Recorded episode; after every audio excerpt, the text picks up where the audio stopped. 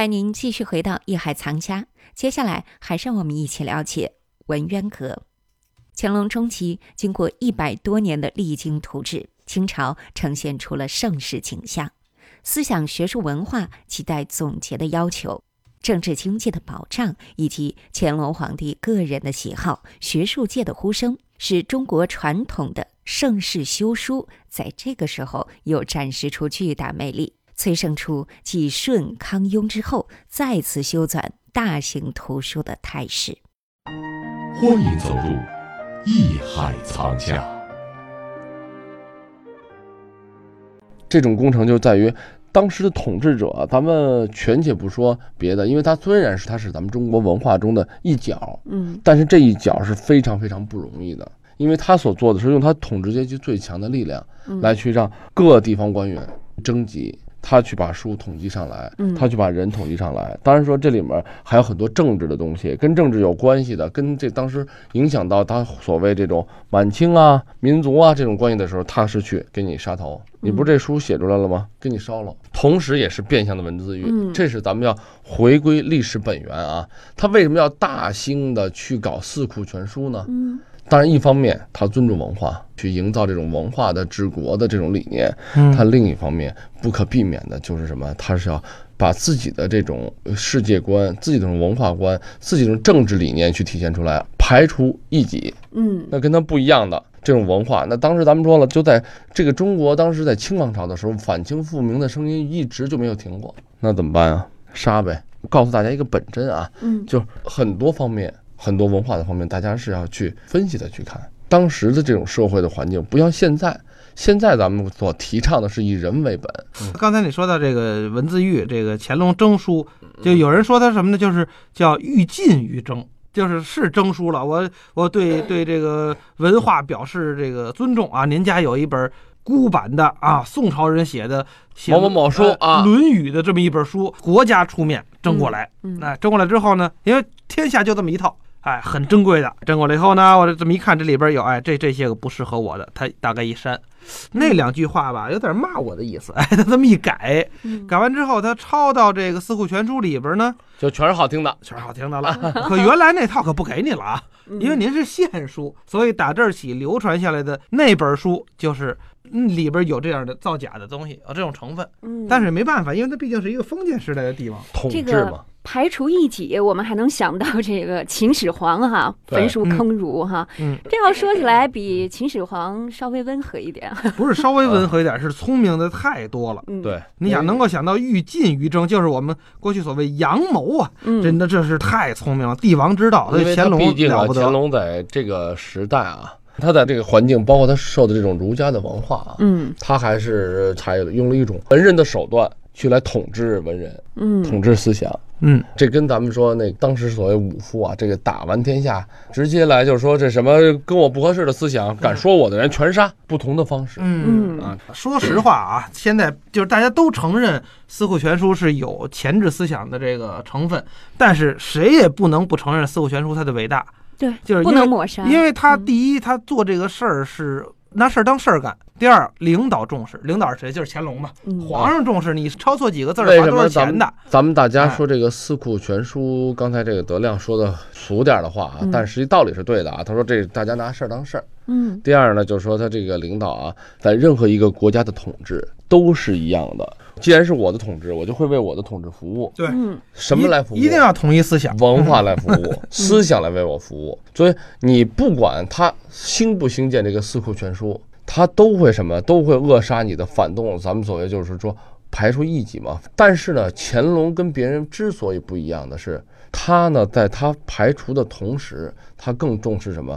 我能保护下来的我保护。嗯，他用皇帝用全国的力量，大家设想，没有四库全书。现在很多历史观，包括很多学者也在争论啊，说四库全书只是一小部分，什么它更多的是残害了这个所谓的这个思想啊，残害了很多书籍古籍啊等等，都有这个问题。但是刚才德亮说，咱们要分析四库全书的伟大，伟大在哪儿？如果没有四库全书，没有经史子集，没有皇帝历经十多年的去编纂这些东西。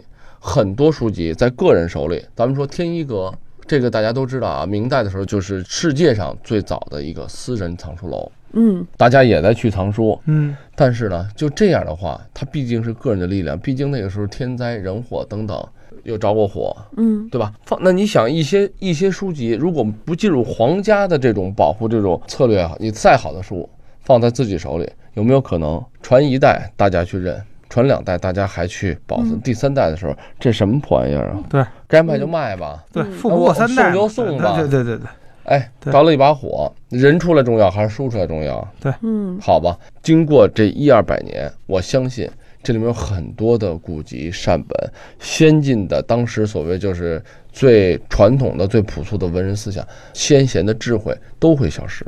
乾隆为我们更多的去保护了。他没有这四库全书，该反他要是认为反对他统治的东西，他一样去扼杀。嗯嗯，对好的你还留不住，中国的这种历史文化会损失的更多。所以我们在看待这样一个问题的时候，一定要先从它积极的意义来看对，啊一。定要理解。而且我这个就是为什么刚才我提到，这时候乾隆他作为一个领导，他嗯很重视这个事儿，他一重视，底下人就拿事儿当事儿干。对假如这四库全书啊做出来以后啊，抄的书名都错了。完了，里边缺页的、错纸的，这这个张冠李戴的，这有的是。如果这样的话，这四库全书它再多，也没用。对对对，呃，四库全书，当然说了，如果咱们大家了解四库全书编纂的这种体力的时候啊，嗯还包括他了解它的工序，刚才永峰简单说了一下，就知道古人啊嗯对文化啊，对这种书籍啊、文化、历史先贤的这种这种思想，还是有非常敬畏的。就像我们呃以前讲到器物一样啊，讲到造办处，讲到内务府，嗯最后的这个四库全书啊，整个的文渊阁是归内务府。嗯你说那时候皇帝就因为这个一个藏书阁设了很多官员，嗯。定期有去查书、晒书、晾书，然后包括在编纂的时候核对书，核对书就有核对多少人的这个书官。嗯。嗯。啊，他就监理你去编书的人，然后每个字，如果你要错过，比如说签字错过超过一个，那可能超过就签字就三个错字，该杀头了，这人就叫杀头，为什么他不认真？大家都知道了啊。嗯，哎，我们这文渊阁开放了。那很多人很好奇啊，都说：“哎呀，文渊阁开放了以后，那肯定有什么好的什么展览呀，是什么东西？”但是永丰去过了，对，嗯，什么都没有。嗯为什么？是因为我觉得这是非常非常好的一件事儿。哎，为什么什么都没有，还是好的事儿呢？呃，就是像我刚才我说的，这个引起大家的反思。啊，这个地方首先，刚才咱们一开始就说了，这个是什么个地方呢？它的完全的功能和作用。乾隆时期，咱们现在所看到的文渊阁是百分之百为了四库全书而复建的，嗯而且放的也就是四库全书。但是呢，由于历史的原因，由于当时战乱，一共七套四库全书，现在仅存了四套。真正在故宫里存放的这套，当时就是被蒋介石后来哎，我我老是剑走偏锋啊！我我我得问何老师一个问题啊，啊，呃，就是其他那个都是被毁了，毁于战火，是吧？嗯但是他肯定不会是说一把火全烧了，烧那么干净。烧是很容易就烧光的。对嗯写的时候，大家在做的时候，这个工作做十几年，嗯但是火一把火，圆灰明飞烟灭。圆明园嗯历经二百多年的营建历史，嗯不就三天就结束了吗？这个东西，我想我们故宫当时留在这个空空的房子，却作为一个展览推出来，就是给大家一个思考：嗯这里面曾经放的是什么？嗯它所曾经的主人，它所曾经的藏品啊，嗯还在，只是因为在台湾。嗯有一天，希望啊，我为什么要空着？我希望它能珠联璧合，能回来。嗯哎，这个地方永远为它保留着，嗯而且这样的形式也给大家一个更多的思考。对，确实希望有一天能够在台湾的这些个书呢，能够回家。对嗯哎，这个回家的概念，同时也是给大家一个什么？就是在这么喧嚣啊，你想故宫这么多文物都需要地方展览，但是唯独还有一个这么大的地方我还空着，目的是什么？就是中国世界文化的概念。书是什么？书就是咱们先贤思想智慧的结晶。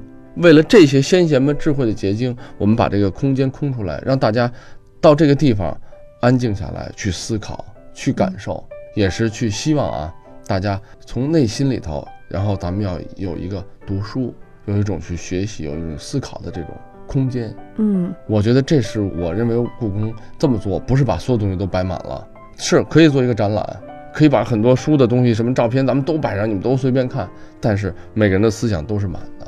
但是我希望通过我们今天这个节目，也告诉大家，就比如说在去的时候，因为知道了文渊阁背后的故事，也知道了《四库全书》对我们的意义，书籍对我们人类的意义，咱们去更多的去思考，嗯，期盼有一天它的主人能回来。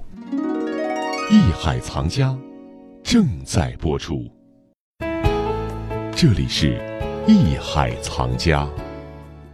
感谢您收听本期《艺海藏家》，欢迎关注我们《艺海藏家》节目同名公众号，这里会有节目同期录音以及文字、图片内容，可供您随时欣赏了解。我是永峰，代表制作人王鑫，感谢您的收听和关注，下期我们再会。本内容由喜马拉雅独家呈现。